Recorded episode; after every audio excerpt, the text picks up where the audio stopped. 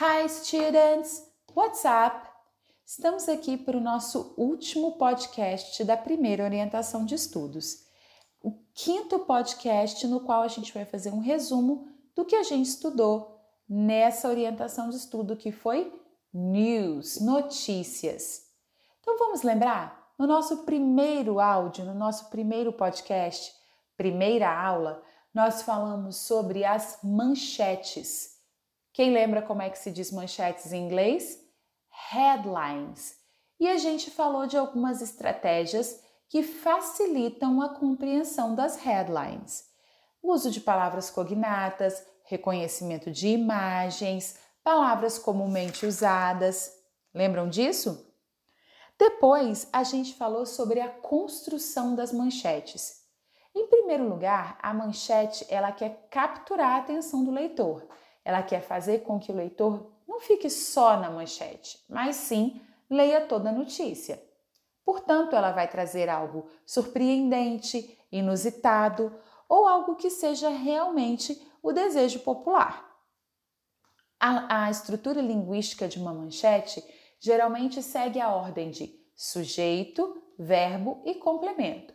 E o tempo verbal predominantemente usado é o simple present ou presente simples. Falamos também sobre o lead, que é o primeiro parágrafo de uma notícia. No lead, a gente se aprofunda um pouco no que a manchete apresentou. Além de saber o principal fato, a gente descobre quem praticou a ação, onde, quando, porquê, como. Mas o lead, ele não entrega todas as informações de bandeja. Os outros deta detalhes estão no corpo do texto e o leitor precisa lê-lo para saber tudo bem direitinho.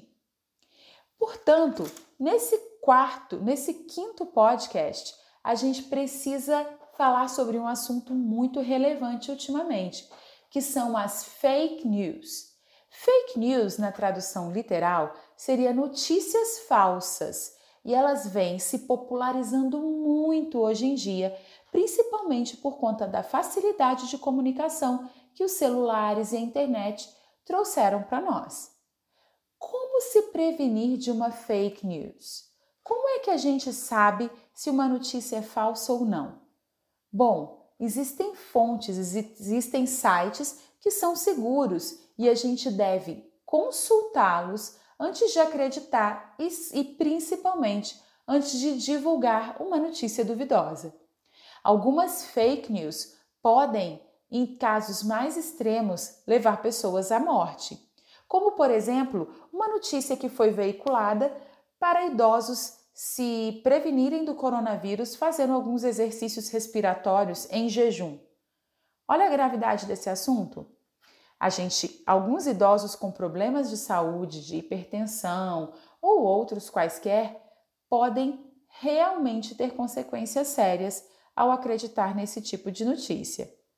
Então, em tempos de fake news, é muito bom a gente saber fazer pesquisas, é muito bom a gente conhecer mais um pouco do inglês, porque muitas expressões e muitos sites vêm em inglês também.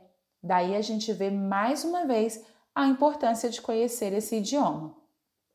Para terminar, a gente tem um pequeno exercício que está presente na aula 5 da orientação de estudo.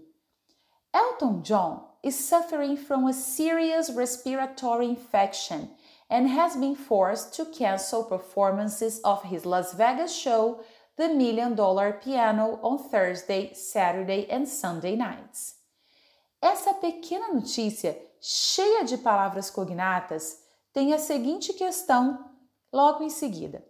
O cantor teve que cancelar as apresentações devido a condições climáticas, sérios problemas de saúde, sérios problemas pessoais, estar de regime ou dívidas com o hospital. Logo na primeira frase da notícia, a gente tem a seguinte informação: Elton John is suffering from a serious respiratory infection. E aí a gente tem duas palavras cognatas: respiratory infection, infecção respiratória. E dentro das alternativas citadas, infecção respiratória seria um sério problema de saúde. Portanto, resposta certa, letra B. Espero que todos tenham entendido um pouco mais sobre notícias e sobre as estratégias para ler uma notícia em inglês. See you next class. Bye bye.